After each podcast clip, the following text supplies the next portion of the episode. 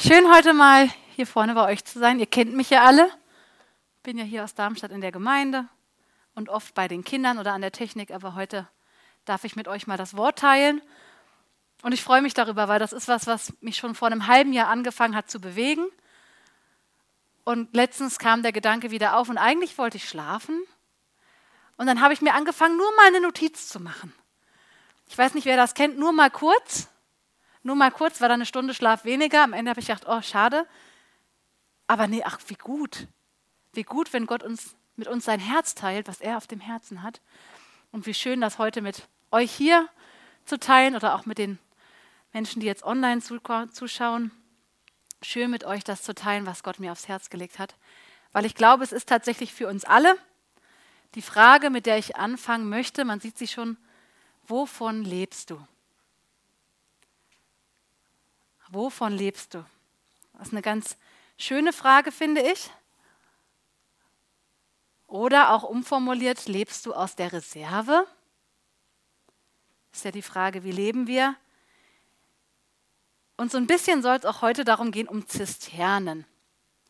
Die, die Sonntagmorgen schon mal da waren, dürfen sich jetzt nicht melden.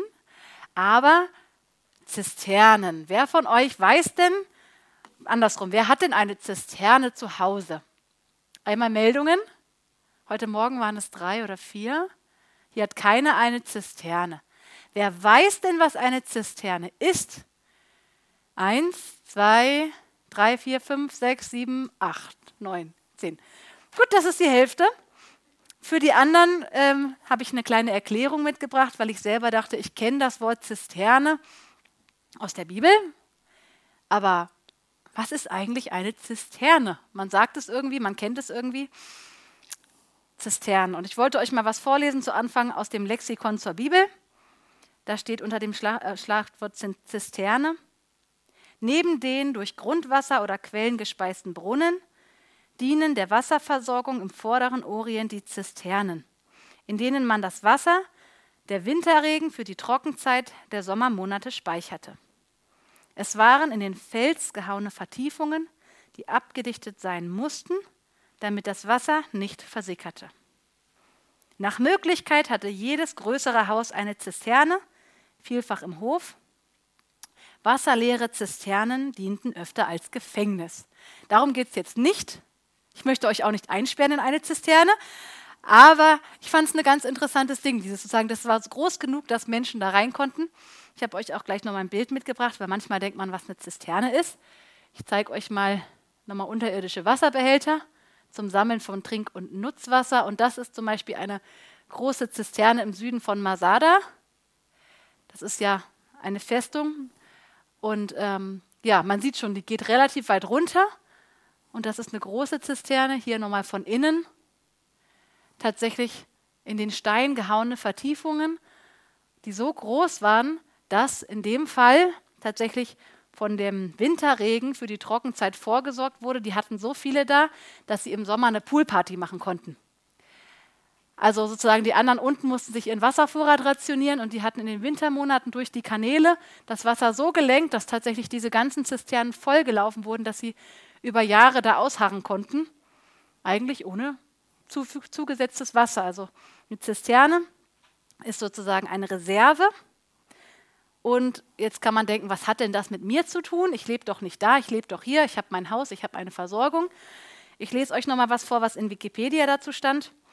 Eine Zisterne, lateinisch Zisterna, für unterirdischer Wasserbehälter, ist ein unterirdischer oder abgedeckter Sammelbehälter für Trink- oder Nutzwasser. Dann was zu den Ausführungen. Im mediterranen Raum werden seit über 7000 Jahren, also schon vor meiner Zeit, 7000 Jahren Zisternen angelegt. Oftmals sind sie aus großen Steinblöcken gefügt und mit einem Deckstein oder einer Deckenkonstruktion versehen, um eine Verschmutzung zu vermeiden. Das Erreichen des wechselnden Wasserstandes wird durch eine Treppe oder durch geeignete Hebevorrichtungen sichergestellt. Die historischen Baustoffe für Zisternen sind Mauerwerk oder Beton. Wenn möglich, hat man die Zisternen auch in den anstehenden Fels geschlagen.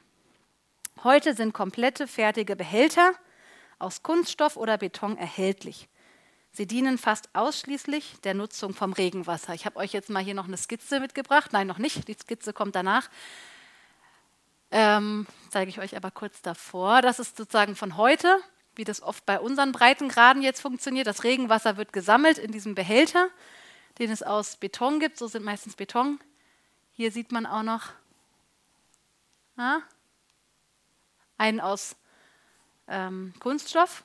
Die werden dann sozusagen vergraben im Garten, da wird dann das Wasser reingeleitet und wird in unseren Breitengraden für Nutzwasser oder Gartenwasser benutzt. Als Trinkwasser nicht. Ähm, das ist ein extra Kreislauf, aber so ist es bei uns. Ähm, genau, und ich habe darüber nachgedacht, über das Thema und habe gedacht, ach warte mal, ich war doch in Zypern bei Freunden mal zu Besuch, da ist es ja tatsächlich trockener und die haben auf diesen Häusern alle diese Wassertanks stehen. Das heißt, da ist es normal, dass man einen Wassertank hat, teilweise auch noch solarbetrieben geheizt. Aber auch Freunde von mir, die hatten einen großen Wassertank mitten im Hof stehen. Und irgendwann hatte er mal einen Riss, dann lief er leer. Der Kleinste durfte reinklettern, gucken, wo der Riss ist. Dann sagen, wo der Riss ist oder auspinseln, damit das Wasser auch gehalten wurde. Weil eine rissige Zisterne, wenn ich das Wasser brauche, ist es weg. Bringt mir relativ wenig. Aber dachte ich, okay, interessant, diese Bibel auch das damals hat irgendwie noch was mit heute zu tun. Jetzt im Natürlichen, aber wir sehen auch gleich noch, es hat noch mehr mit uns zu tun. Es geht tatsächlich auch dabei um uns, um unser Leben. Ähm, ganz schön, ja. Wo braucht man die Zisternen? Demnach, wo man keine Quelle hat. Wenn man eine Quelle hat, braucht man ja keine Reserve. Dann kann man frisches Wasser nehmen, denn ein Mensch kann nur drei bis vier Tage ohne Wasser auskommen. Das heißt, Wasser ist ja lebensnotwendig. Und wie gesagt, bei uns benutzt man es zum Sparen oder für Gartengemüse. Ich habe einen Artikel gefunden, Brasilien, Ernte gerettet. Die hatten riesige Wassertanks, Zisternen und konnten damit sozusagen auch, als der Regen ausblieb, ihr Gemüse bewässern, was ja schön ist. Genau, in guten Zeiten für schlechte Zeiten vorbereiten, aus Sicherheit, das macht man ja bei uns im Lande tatsächlich mittlerweile auch wieder mehr. Ähm, die Frage ist, ist es eine falsche Sicherheit? Gibt es da eine falsche Sicherheit? kann diese Sicherheit von so einer Zisterne, wenn ich mir die jetzt im Garten grabe und mir die einbaue, ist das hundertprozentig sicher? Kann die in Nöten vielleicht auch mal leer gelaufen sein? Dann habe ich ein Problem. Und ich habe zurückgedacht an eine Predigt vom Ruben, die er mal gehalten hat mit den zehn Jungfrauen. Alle waren unterwegs, aber nicht alle hatten in ihren Lämpchen Öl drinne. Und auch da der Vergleich, nicht alle haben diese Gemeinschaft mit Jesus gepflegt. Manche waren leer gelaufen. Die Frage, wie ist es in unserem Leben? Pflegen wir diese Gemeinschaft mit Jesus? Oder ja, gehen wir unsere Wege? Ich habe euch einen Vers mitgebracht, um den soll es heute viel gehen. Jeremia 2, Vers 13. Jeremia 2, Vers 13. Ich lese ihn vor. Denn zweifaches Böses hat mein Volk begangen. Mich, den Born, die Quelle, lebendigen Wassers haben sie verlassen, um sich Zisternen auszuhauen, geborstene, also rissige Zisternen, die kein Wasser halten. Darum soll es heute gehen. Wir werden diesen Vers auch nochmal näher betrachten und gucken, was hat der eigentlich mit uns zu tun. Man kann ihn jetzt im Natürlichen sehen, aber man merkt schon an dem Vers, da, da ist noch die Lebensquelle. Das geht noch irgendwie weiter als nur die Zisterne. Aber wir gehen nochmal zum Beispiel von der Zisterne zurück, wenn man sich den Vers nochmal anguckt, Jeremia 2, Vers 13. Denn zweifaches Böses hat mein Volk begangen, mich, den Born, die Quelle lebendigen Wassers, haben sie verlassen, um sich Zisternen auszuhauen, geborstene, rissige Zisternen, die kein Wasser halten. Wie entsteht eine Zisterne? Wie entsteht eine Zisterne? Wir haben es schon eben kurz gehabt. Arbeit, man muss sie irgendwie aushauen, man muss sie eingraben, man muss da irgendwie Zeit und Geld investieren, Kraft investieren. Und wenn man das Wort aushauen hier mal guckt im Grundtext, das heißt tatsächlich aushauen, behauen, Steine brechen. Das stelle ich mir schon etwas Arbeit vor, die kann ich nicht so brechen. Da brauche ich Werkzeug, da muss ich, komme ich wahrscheinlich auch etwas ins Schwitzen dabei. Steine brechen, dreinschlagen, niederhauen. Also sich eine Zisterne zu bauen, das ist ein Investment. Da, da, da geht man was rein. Arbeit in den Fels zu meißeln, Stelle ich mir auch nicht so einfach vor. Genau, man zahlt was. Und auch heutzutage würde man eine Zisterne machen, brauche ich ja entweder die Tonne und die Regenrinne, dass ich mir da Wasser sammeln kann, oder tatsächlich das Riesenloch im Garten, wo das ich selber grabe, mir Maschinen hole, überlege, vergleiche. Ich brauche diesen abgedichteten Behälter, denn sonst bringt es mir auch nichts. Aber es kostet was, diese Zisterne zu bauen, das kostet uns was. Kraft, Zeit, Ressourcen. Und jetzt ist die Frage, wenn ich jetzt diese Kraft, Zeit, Ressourcen investiere und sage, so, jetzt habe ich ein gutes Werk getan, ich bin sicher. Ist die Frage, bin ich wirklich sicher? Habe ich wirklich vorgesorgt, dass ich sage, ach, jetzt passt es? Denn auch eine Zisterne ist ja keine Quelle. Die Zisterne ist abhängig von äußeren Umständen. Von dem Segensregen würde man das so sagen. Wenn man das auf uns bezieht, könnte man vielleicht sagen, ich bin glücklich, ich bin erfüllt, ich bin versorgt, dann geht es mir gut, dann habe ich das Leben. Ich bin glücklich, wenn ich gesund bin, dann ist gut. Ich bin glücklich, wenn ich in Sicherheit bin, dann ist gut. Wenn ich Frieden habe, dann ist gut. Aber wenn man heutzutage sich umguckt, ich meine, man muss nur die Nachrichten anschalten, ist es nicht mehr alles so gewährleistet, wie es mal war. Da ist ganz schön was ins Wanken gekommen, da kommt ganz schön was ins Wanken. Die Welt wird geschüttelt. Und die Frage ist, wie gehe ich damit um? Wie gehe ich damit um, wenn diese Sicherheit tatsächlich nicht mehr gewährleistet ist? Im Natürlichen sagen manche, naja, dann werde ich Selbstversorger. Ich habe meinen Garten, ich habe mein alles Mögliche. Aber auch da ist die Frage, ich bin abhängig von äußeren Umständen. Eigentlich bin ich nur pseudoabhängig. Selbst vom Natürlichen her, wenn ich da gucke, diese Quellen, die vertrocknen, die trocknen aus. Und das Gute ist, wenn man jetzt auf Gott guckt, Gott bleibt der gleiche. Die natürlichen Dinge, ich kann mich unabhängig machen, so gut wie es geht, aber ich werde immer an den Punkt kommen, wo ich abhängig bin von dem Segen, abhängig bin von dem Regen. Aber unser Gott, er bleibt der gleiche. Diese Quelle des Lebens, die trocknet nie aus. Er bleibt der gleiche. Bei ihm ist keines Wechsels Schatten, so wie es in Jakobus 1, Vers 17 steht. Er ist wirklich der Verlässliche. Er ist der verlässliche Part da drin. Und jetzt, wenn man aber tatsächlich vom Natürlichen mal schaut, okay, ich baue mir diese Vorratsspeicher, ich mache mir diese Zisternen, gibt es in der, in der Bibel zwei interessante Geschichten. Eine ist von Jesus, da baut sich jemand einen Vorratsspeicher. Jesus erzählt die Geschichte von einem reichen Mann, der für sich vorsorgen wollte. Er baut sich einen großen Vorratsspeicher und sagt sich, Seele, Ruhe aus, Ach, vorgesorgt. Was antwortet ihm Gott?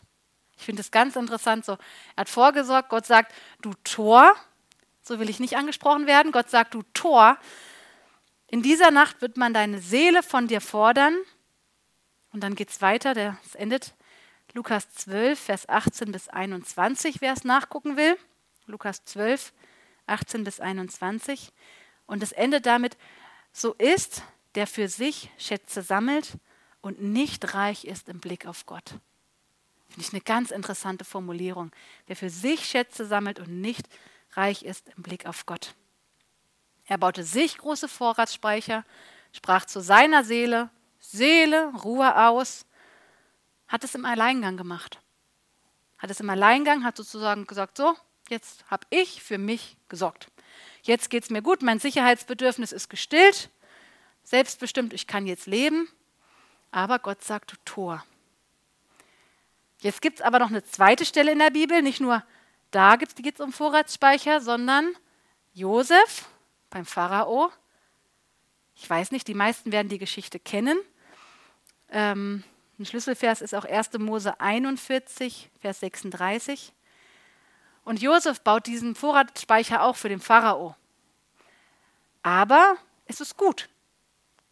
Jetzt ist die Frage, eigentlich der reiche Mann hat Vorratsspeicher gebaut und Josef hat Vorratsspeicher gebaut. Was ist der Unterschied? Einmal sagt Gott, du Tor, und einmal rettet er die Nation. Rettet er sogar die Errettungsgeschichte, die Rettungsgeschichte von seinem Volk. Josef rettet seine Familie und es geht weiter. Wie krass ist denn das? Und beide haben eigentlich das Gleiche gemacht. Wo ist der Unterschied? Der Unterschied ist tatsächlich der große Unterschied, war Gott in der Angelegenheit präsent oder nicht? Der Tor hat es im Alleingang gemacht, hat sozusagen aus seiner Seele reagiert, hat da seine Sicherheit gesucht. Und Josef hat sozusagen geistlich, hat mit Gott das gemacht. Er ist mit Gott gegangen. Und das ist die Frage auch an uns. Wie geht es uns, wenn wir unsere Sicherheiten schaffen? Machen wir das alleine? Ich schaffe das schon, ich mache das ganz gut. Neben Gott her, Gott, du bist ein guter Mann, aber ich Seele Ruhe aus. Ach, jetzt geht's mir gut. Wie, wie geht's mir dabei? Bin ich reich im Blick auf Gott? Oder bin ich reich im Blick auf mich? Habe ich vorgesorgt für mich? Bin ich abhängig? Oder schaffe ich es ganz gut alleine? Manchmal klopft man sich ja selber auf die Schulter und sagt, ah ja, das habe ich ganz gut. Ich komme ganz gut klar. Ich schaffe das schon. Oder meine ich es ganz gut zu schaffen? Denn eigentlich, wenn wir ehrlich sind, die Stolperfallen kommen immer und dann brauchen wir doch wieder Hilfe. Ja, genau. Das ist eigentlich eine Pseudosicherheit. Aber die Frage jetzt an euch, mal nochmal zum Nachdenken. Alleingang ist ja ganz gut. Mag ich es denn abhängig zu sein? Wenn ich es nicht alleine mache, dann bin ich mir irgendwo abhängig. Mag ich es, abhängig zu sein? Mag ich das wirklich? Wer von euch mag Abhängigkeit gerne? Kommt drauf an, wer es ist. Ich sehe drei oder vier Meldungen, fünf Meldungen. Ja, es kommt drauf an, wer es ist. Tatsächlich, von wem oder was mache ich mich denn abhängig? Es gibt ja positive Abhängigkeit, negativ. Heutzutage ist es ja groß verbreitet, Angst zu haben, einfach weil so viel passiert ist vor so Machtmissbrauch. Was passiert dann mit mir? Ich habe es nicht mehr in den Händen. Habe ich Angst? Was ist dann?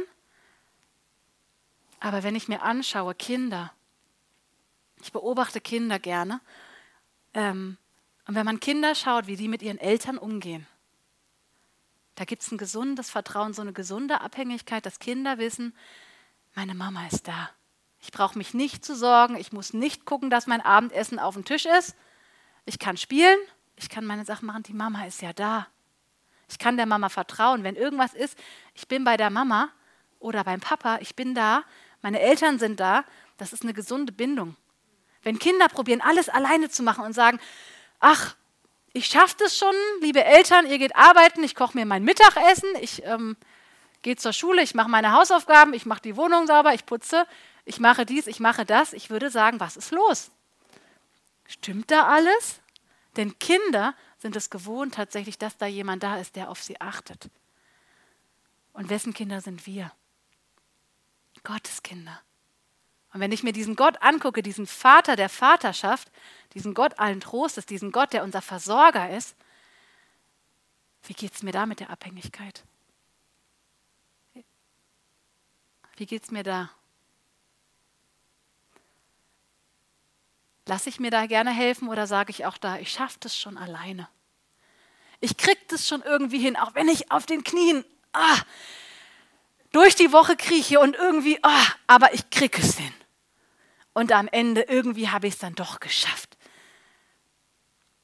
Oder erlaube ich abhängig zu sein von Gott, mit ihm in Beziehung zu sein? Wie gehe ich durch meinen Alltag? Finde ich eine ganz interessante Frage. Habe ich das vielleicht, was ich bei Menschen erlebt habe, an ich kann dem nicht vertrauen? Oder wenn ich nach Hilfe frage, bekomme ich diese Hilfe überhaupt? Ist das verlässlich oder frage ich lieber gar nicht, weil ich habe Angst, dass dann irgendwie jemand kommt und entweder mich überstülpt oder ich dann wieder allein dastehe? So oft wurden wir enttäuscht. Aber das Gute ist, unserem himmlischen Vater, dem können wir vertrauen. Da brauchen wir keine Angst zu haben, dass er ist wie Menschen. Er ist gut, er ist gut, er ist immer gut und er sorgt sich um uns. Ich glaube, manchmal, wenn wir uns um uns selber sorgen, machen wir es nicht so gut wie er. Ich bin ziemlich gut davon überzeugt, dass er viel besser weiß. So oft, wenn ich ein Problem habe, so oft, wenn ich irgendeine Herausforderung habe, dann denke ich, Gott, ich würde das so, so und so, wäre jetzt meine Idee. Was sagst denn du dazu? Mach du es doch, Herr. Irgendwie, vielleicht kriegst du es ja besser hin. Nein, du kriegst es definitiv besser hin. Und dann hat er Wege, wo ich denke, krass, warum, wie hat er das geschafft? Er ist so viel besser, er hat so viel einen größeren Plan über uns, über unser Leben und wir können ihm da vertrauen. Denn ein Gott für alle Fälle ist zu wenig. Manchmal sagen wir, okay, ich schaffe mein Leben und dann kommt das Problem, ich sage, oh, Gott, du bist doch da. ach, ich bin in dem festen Turm, ich bin in dieser Sicherheit, ja.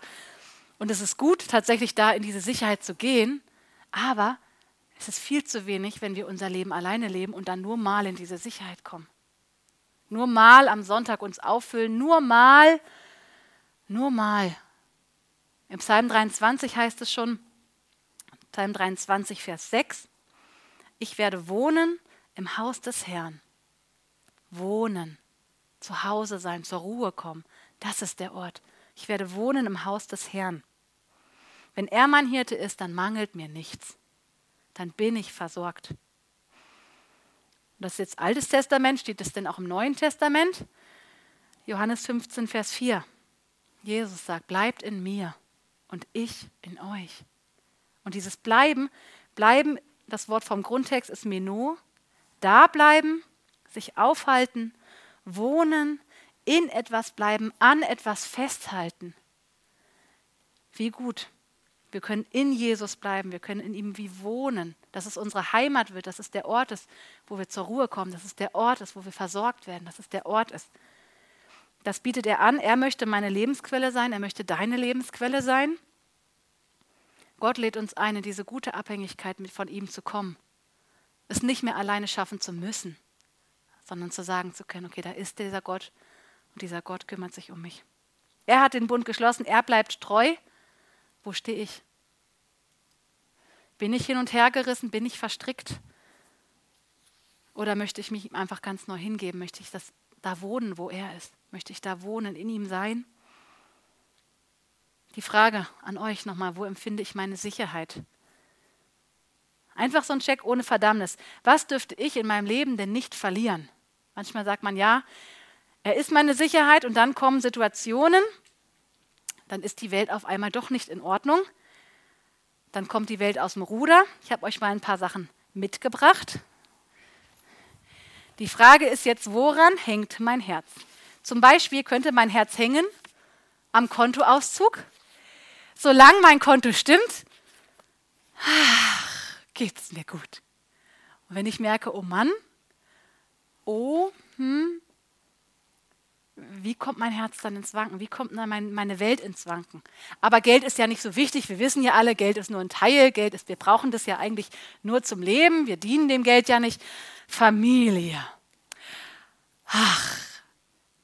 Und was ist, wenn auf einmal was ist mit der Familie? Was ist, wenn auf einmal der Hausfrieden nicht ganz gerade hängt? Was ist, wenn auf einmal Beziehungen, man merkt, da gibt es Reibereien, da gibt es Streit? Was ist dann? Was macht das mit meinem Herzen? Kommt mein Leben da aus dem Wanken, wenn auf einmal Freundschaften zerbrechen? Wie geht es mir damit? So, ich habe noch was mitgebracht. Ähm, mein Tagesablauf. Ich habe, seitdem ich schon Teenie bin, einen Kalender und ich weiß ziemlich gut, wie meine Woche aussieht. Ich kann das ziemlich gut abklären. Ich bin da relativ strukturiert. Und auf einmal kommen Sachen, die passen mir eigentlich gerade gar nicht in meinen Tagesablauf rein. Auf einmal kommt ein Anruf, der mehr Zeit kostet, auf einmal kommt ein Termin, auf einmal wird alles Mögliche umgeschmissen. Was macht das mit mir? Bin ich da noch, dass ich sagen kann, okay, trotzdem ist Gott genug? Ja, wir wissen das, aber wie sieht es aus im Alltag? Was ruckelt an meinem Leben? Was ruckelt an mir? Was ist, wenn das Handy kaputt ist? Mein Handy letztens hat angefangen zu spinnen. Was ist dann damit? Meine Kontakte, meine Internet, mein, oh, was weiß ich was. Facebook stürzt ab. Für mehrere Stunden. Was macht das mit meinem Herzen? Auf einmal muss ich was anderes machen. Was habt ihr in der Zeit gemacht? Es war ja tatsächlich für manche wohl eine sehr herausfordernde Zeit, wo man auf einmal dem Gegenüber in die Augen geschaut hat oder äh, auf einmal habe ich keine Nachrichten mehr bekommen. Ich war von der Welt abgeschnitten. Hängt mein Herz an diesem Handy? Wir lachen drüber, aber ich finde es eine ganz interessante Sache, weil ich, wie gesagt, als es kaputt war, habe ich zwischendrin gedacht, dachte ich, oh, der Gedanke, mein Handy zu verlieren, oh. Aber ist das meine Sicherheit? Ist das der Ort, wo ich Leben bekomme, durch die Kontakte, durch WhatsApp, durch was auch immer? Ist das der Ort, wo ich mich definiere? Hm. Und ich muss euch noch was Neues zeigen. Ich habe noch was mitgebracht. Was ist, wenn das Toilettenpapier leer gekauft ist? Was ist, wenn die Regale auf einmal nicht mehr vollgestellt sind. Und heutzutage lachen wir drüber, weil heute sind sie wieder voll. Aber ich fand es ganz interessant, auch durch diese das, was wir erlebt haben durch die Pandemie, was hat das mit Leuten gemacht, als auf einmal kein Klopapier mehr da war? Das ist jetzt noch vom Valentinstag, das hatte ich zu Hause, war im Angebot. Aber was mache ich, wenn tatsächlich kein Klopapier mehr da ist? Ich glaube, für manche hat man an dem Punkt gemerkt, oh Mann, da kommt meine Welt ganz schön ins Wanken. Wenn meine Bequemlichkeit, wenn das nicht mehr erfüllt ist, dann kommt meine Welt ins Wanken. Wenn ich nicht weiß, dass ich auf einmal hingehe und es ist alles da. Ich habe selber gemerkt, da kommt was ins Wanken. Der erste Moment war so, bis ich dachte, okay, gut, ähm, Herr, du bist mein Versorger und es ist nicht schlecht, gut zu haushalten. Ja, wir sollen haushalten, aber wo ist mein Herz? Was brauche ich? Wisst ihr, was ich meine? Wenn dann rutscht uns auf einmal der Boden weg und wir denken, öh, krass, was jetzt? Ich stelle mal die Rolle hier hin, ganz dekorativ. Ja, was ist, wenn diese Sachen ins Wanken kommen? Ich finde es ganz spannend. Eigentlich denkt man, es passt, aber was ist, wenn es ins Wanken kommt? Dann merke ich doch tatsächlich, wenn die Erschütterungen kommen, wo hängt mein Herz? Und ich glaube, es ist gut, schon jetzt das Herz festzumachen, dass es dann gar nicht so weit kommt, dass diese Dinge uns den Boden wegreißen. Denn wir wollen uns nicht eigene Zisternen aushauen. Jeremia 2, Vers 13. Denn was ist das? Das, was wir uns selber zusammenbasteln. Ich lese nochmal vor, Jeremia 2, Vers 13. Denn zweifaches Böses hat mein Volk begangen. Mich, den Born, die Quelle lebendigen Wassers, haben sie verlassen, um sich Zisternen auszuhauen, geborstene, rissige Zisternen, die kein Wasser halten. Rissige Zisternen, warum haben sie denn die Quelle verlassen? Wenn die Quelle da ist, das Problem ist, eigentlich haben sie die Quelle verlassen. Und rissige Zisternen, ja, es ist eine scheinbare Sicherheit. Wie gesagt, wir sind abhängig noch von dem Segensregen. Vom Gefühl kann man vielleicht sagen, oh, da gucke ich rein, da weiß ich, was ich habe. Und auf einmal hört man von Inflation, alle möglichen Clips kommen vorgeschaltet, Werbeclips. Was ist, wenn das morgen könnte Ihr Geld nichts mehr wert sein? Legen Sie an, machen Sie dies, machen Sie das. Oh, hm. ist das wirklich eine Sicherheit? Ist das wirklich was, worauf ich mein Leben bauen kann? Eigentlich nicht wirklich. Manchmal denken wir, das kann ich anfassen. Was ist mit den Verheißungen Gottes? Die hat er gegeben, aber wann kommen die? Wie kommen die? Liegt nicht mehr in meiner Hand. Aber andererseits hat er es uns schriftlich gegeben in seinem Wort. Seine Versprechungen stehen fest. Ich kann reingucken und daran kann ich mich festhalten an seinem Wort. Auch wenn ich nicht weiß, wann und wie, ist sein Wort da.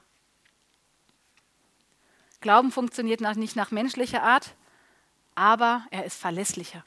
Der Glauben an Jesus Christus ist verlässlicher als jede Verlässlichkeit, die wir so in dieser Welt finden, weil er ist 100% verlässlich. Wir können ihm glauben. Das Problem ist sozusagen nicht, dass wir Familie haben, das hat Gott sich ausgedacht. Das Problem ist nicht, dass wir versorgt sind. Das Problem ist nicht diese Sachen. Es ist gut, aber stelle ich sie neben Gott. Ja, ich habe Gott, aber ich habe auch. Ah, Gott, du bist da, das ist gut, aber ich habe ja auch für alle Fälle vorgesorgt. Nein, Gott sagt, komm zur Quelle. Komm zur Quelle, lass mich diese Sicherheit sein. Der Herbert hat eine Predigt gehalten über diesen Rückzugsort.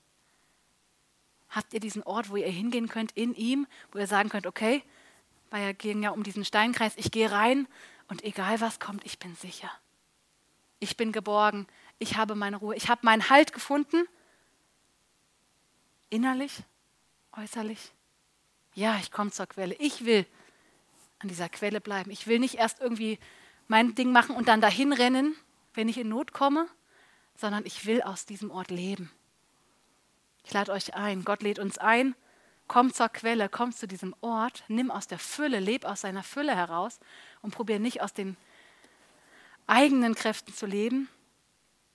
Denn vorher, vor diesem Vers, vor Jeremia 12, Vers 13, in Vers 11 steht, hat irgendeine Nation ihre Götter vertauscht und jene sind nicht einmal Götter.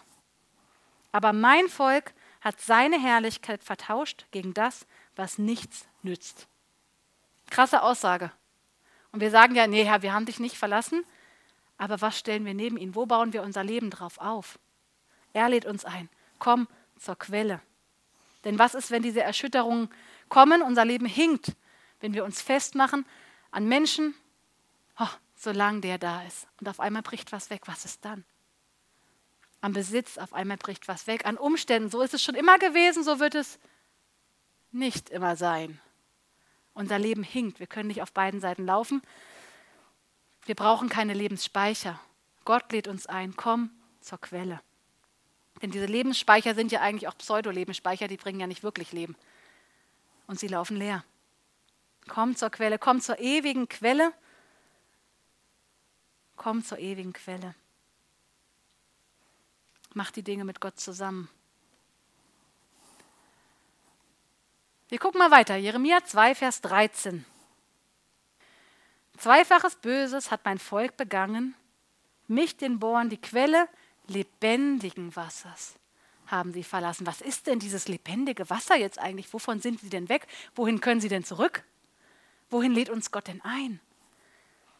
Lebendiges Wasser, ich lese euch mal vor, was in der Elberfelder Studienbibel dazu stand. Das Wort heißt Hai, glaube ich, H-A-J, so habe ich es gelesen. Das bedeutet am Leben sein, heißt das Wort lebend im Gegensatz zu krank, sterbend oder tot. Es bezeichnet das biologische, leibliche Leben, das ganzheitliche, erfüllte Leben und kann die belebte, sich bewegende Schöpfung im Gegensatz zur toten Materie meinen. Wenn fließendes Wasser Hai genannt wird, spricht das von Frische, Fülle, Verlässlichkeit. Wie cool. Ganzheitliches und erfülltes Leben mit Frische, Fülle und Verlässlichkeit. Aber im Gegensatz zu den selbstgemachten Zisternen, die das Wasser nicht halten. Punkt. Fand ich einen interessanten Satz. Wenn fließendes Wasser Hai genannt wird, spricht das von Frische, Fülle, Verlässlichkeit im Gegensatz zu selbstgemachten rissigen Zisternen, die das Wasser nicht halten. Wenn Gott als Hai, als lebendig bezeichnet wird, geschieht das im Gegensatz zu fremden Göttern. Was für eine Einladung. Komm, komm zu dieser Quelle, komm zu dieser Frische, zu der Fülle, dieser Verlässlichkeit. Im Gegensatz zu dem krank, sterbenden Tod, wenn ich mich mit anderen Dingen fülle, wenn ich mich von den falschen Dingen abhängig mache. Das tut mir nicht gut. Man merkt es tatsächlich in unserer Gesellschaft oft genug, wenn man sich umschaut, wie es den Menschen geht, die nicht zu dieser Quelle kommen, die noch von dieser Quelle nichts wissen. Auch da können wir sie einladen, kommt zu dieser Quelle. Aber ich möchte nicht, dass es mir auch so geht. Ich möchte nicht leer laufen. Denn wenn wir nicht an dieser Quelle sind, wenn wir diese Quelle verlassen, zweifaches Böses hat mein Volk begangen, mich, den Born, die Quelle lebendigen Wassers haben sie verlassen. Was heißt verlassen? Verlassen in der Grundübersetzung heißt zum Beispiel auch verwerfen, zurücklassen, im Stich lassen, hinterlassen, aufgeben. Ich möchte ihn nicht aufgeben. Lasst uns festhalten an dieser Quelle, lasst uns hinlaufen zu dieser Quelle, lasst uns sie nicht im Stich lassen, denn wenn wir ihn im Stich lassen, lassen wir eigentlich uns im Stich. Er hat dieses Leben, er ist die Quelle des Lebens, dann berauben wir uns seines erfüllenden Lebens, denn das hat er für uns, für jeden Einzelnen. Das ist fest, das steht in seinem Wort. Und wir berauben ihn von seiner Gemeinschaft mit uns. Er hat uns gemacht als ein Gegenüber. Genau, dann berauben wir uns von diesem erfüllenden Leben, aber auch ihn von dieser Gemeinschaft. Von dieser Gemeinschaft, nach der, uns, nach der er sich sehnt. Er hat uns gemacht, damit wir ihm ein Gegenüber sind. Das war seine Grundidee, dass wir ihm ein Gegenüber sind. Und auch da, ich möchte ihn da nicht, nicht betrüben und meine eigenen Wege gehen, sondern ich möchte da wirklich in der Gemeinschaft mit ihm leben. Und da, wo wir das merken, oh Mann, da bin ich in die falsche Richtung gegangen, da habe ich mein Leben tatsächlich meine Sicherheit auf andere Dinge gebaut. Wie gut, wir können zurückkommen. Er lädt uns ein und sagt, die Tür ist offen. Der verlorene Sohn, er konnte zurückkommen. Wir können zurückkommen. Er sagt, komm nach Hause, komm zu dieser Quelle des Lebens, komm, komm dahin denn Buße tun ist ja nicht auf diesen Knien, oh Gott, ich tue Buße, ich habe da irgendwie was Falsches gemacht. Ja, wir fragen ihn um Vergebung und sein Blut ist da. Er hat dafür bezahlt, er hat dafür teuer bezahlt. Aber wir gehen nicht den gleichen Weg weiter und sagen, Entschuldigung, Herr, aber ich halte dran fest. Sondern, Herr, wo ich gemerkt habe, ich habe mich auf andere Dinge verlassen. Ich kehre um zu dieser Quelle. Ich will dich nicht verlassen, ich will dich nicht im Stich lassen. Ich will dich nicht zurücklassen, ich will dich nicht verwerfen, sondern ich gehe da rein in dich. Ich halte da fest, ich will da wohnen. Das soll dieser Ort sein, wo ich zu Hause bin. Jesus ruft uns zurück. Jetzt ist die Zeit der Gnade. Jetzt ergeht sein Ruf. Heute ergeht sein Ruf. Denn wie gesagt, sonst werden wir die Konsequenzen spüren. Hab's schon erwähnt. Falsche Gewohnheiten, falsche Lebensdurst, Stiller, die machen uns krank, deprimiert, Burnout, Abhängigkeiten, leer. Man merkt, irgendwie ist da dieser Hunger nach Leben. Und Gott sagt, komm zu mir, komm zu der Quelle. Ich lade dich ein, komm zu der Quelle. Ein Leben ohne Gott ist ein Leben ohne Gutes. Denn Gott ist dieser Geber guter Gaben. Jakobus 1, Vers 17. Das am Anfang schon erwähnt in einem anderen Kontext, dass bei ihr er sich nicht verändert. Wie cool, er verändert sich nicht. Er ist immer der Geber guter Gaben. Der Teufel ist gekommen, zu stehlen, zu schlachten, zu zerstören. Johannes 10, Vers 10. Aber Jesus ist gekommen, damit wir Leben haben im Überfluss und Überfluss haben. Das heißt, wir haben die Wahl für unser Leben. Ich kann wählen, du kannst wählen wie möchte ich mein Leben führen? Wo, wo nehme ich mein Leben her? Wo ist diese Quelle?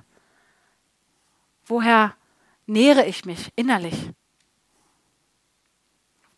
Denn dieser Lebensdurst nach Sicherheit, nach Annahme, jetzt könnte man ja sagen, oh, ich darf gar nicht dieses Bedürfnis nach Sicherheit haben, ich muss jetzt. Nein, so hat Gott uns nicht gemacht. Gott sagt, es ist gut, aber ich gebe dir das, was du brauchst. Diese Annahme, diese Sicherheit, ich bin die Quelle, ich möchte dir das geben, was du brauchst, ich möchte dich erfüllen. Ich möchte nicht, dass du irgendwie woanders suchst, was dich krank macht, sondern ich möchte, dass du kommst. Das heißt, wir bauen uns keine Zisternen, jetzt im übertragenen Sinne, im natürlichen nicht. Können wir uns natürlich bauen, aber im übertragenen Sinne jetzt gemeint. Wir bauen uns nicht Zisternen, wir nehmen nicht an anderen Dingen Lebensspeicher, denn wie gesagt, unsere Lebensspeicher, die wir uns bauen, halten kein Leben. Pseudo-Lebensspeicher. Die Quelle ist in dir. Das Schöne ist, Johannes 4, Vers 10, da spricht Jesus zu, zu der samaritanischen Frau am Brunnen. Jesus antwortete ihr und sprach zu ihr, wenn du die Gabe Gottes kenntest und wüsstest, wer es ist, der zu dir spricht, gib mir zu trinken so hättest du ihn gebeten und er hätte dir lebendiges Wasser gegeben. Das Gute ist, wenn man mal schaut hier, wenn du die Gabe wüsstest, wer es ist, der zu dir spricht, hättest du ihn gebeten und er hätte dir gegeben. Diese Verbindung ist offen. Jesus möchte uns direkt begegnen. Jesus möchte direkt diesen Durst stillen, nicht über irgendeine Umleitung, sondern er hat die Antwort. Er sagt weiter, Johannes 4, 13 und dann noch der Vers 14 kommt gleich.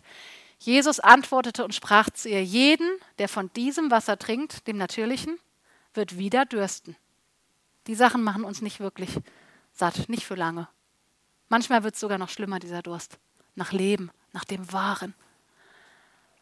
Und wir gucken Vers 14.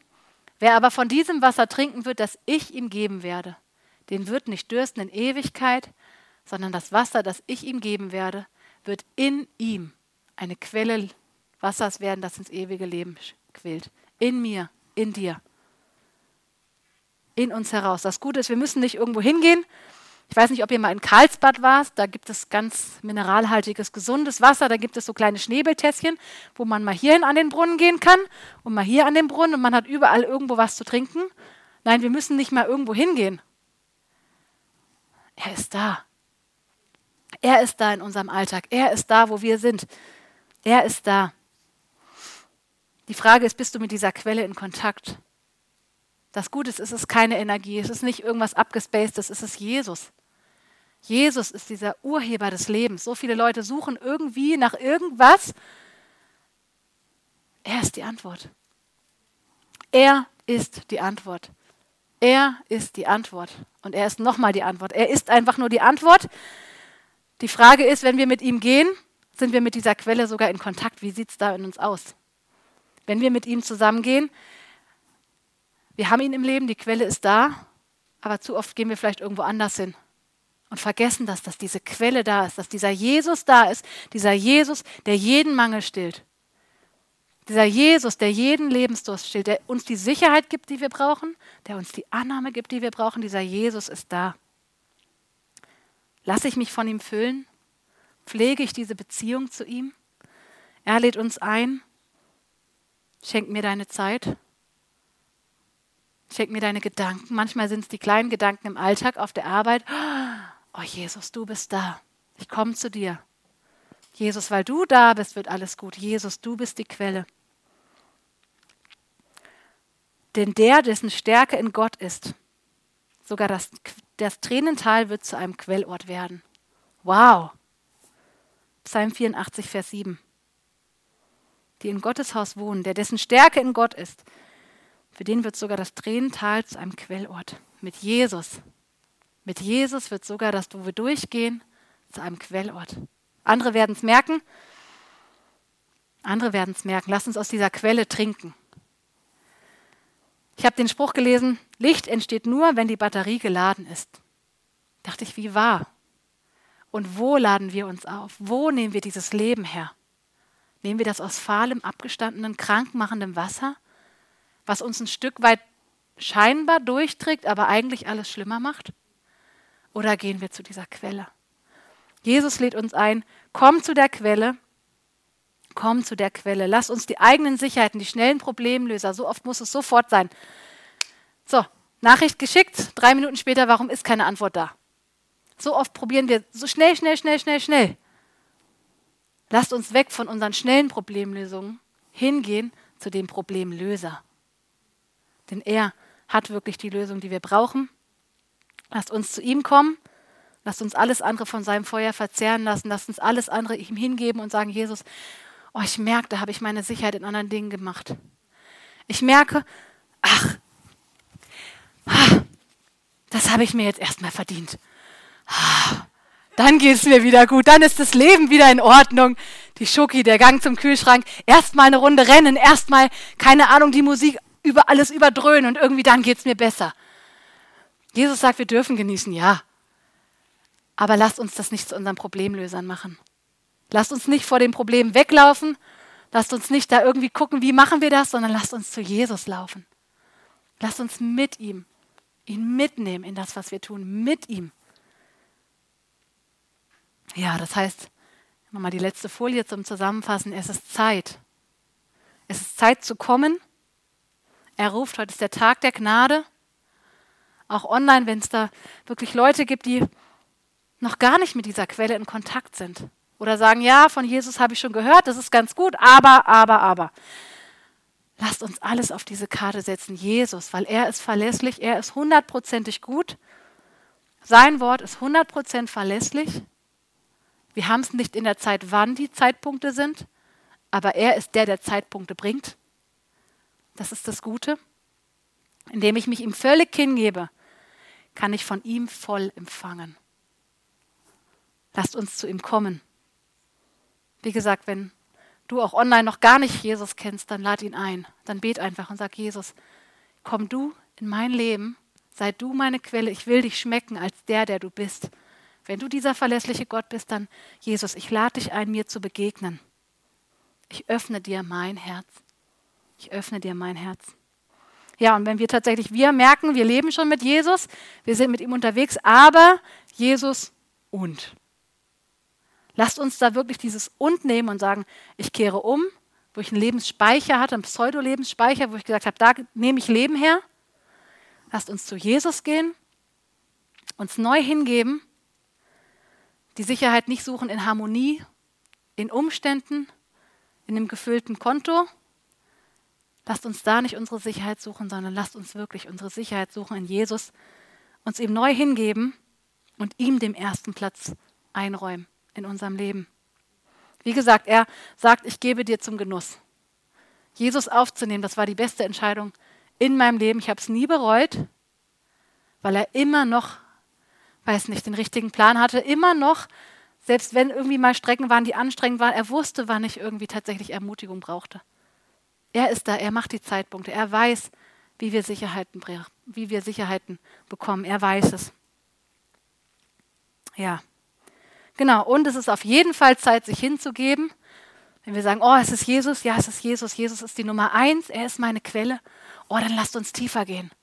Dann lasst uns noch mehr hineingehen, dann lasst uns sagen, Jesus, sei du mein Ein und mein Alles in allem. Ich möchte dich noch tiefer erleben, ich möchte noch mehr ein, einsteigen in dich. Denn da, wo das Wasser in mir reinkommt, das sprudelt über. Das sprudelt über, das, das bringt Menschen, das steckt Menschen an, sagt, oh, was hast du? Du hast da Leben, das, das kenne ich nicht. Du hast da was. Ich will das auch. Lasst uns da noch tiefer in Jesus hineingehen, einfach uns füllen lassen und es wird Auswirkungen haben nach außen. Die Begegnung mit Jesus wird Situationen verändern. Die Begegnung mit Jesus. Lasst uns hinkommen, er lädt uns ein, wirklich, komm zur Quelle.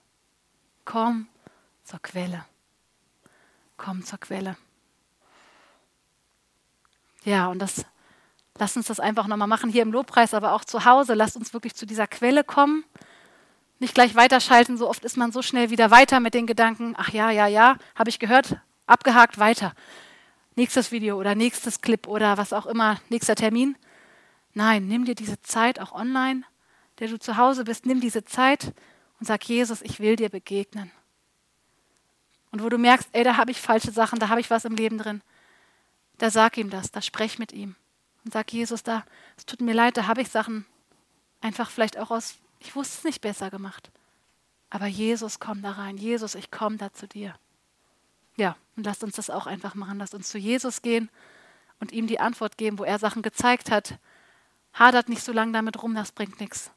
Lasst uns wirklich einfach, hey Jesus, okay, du hast mir gezeigt, da, da hängt mein Herz dran, da ist meine Sicherheit.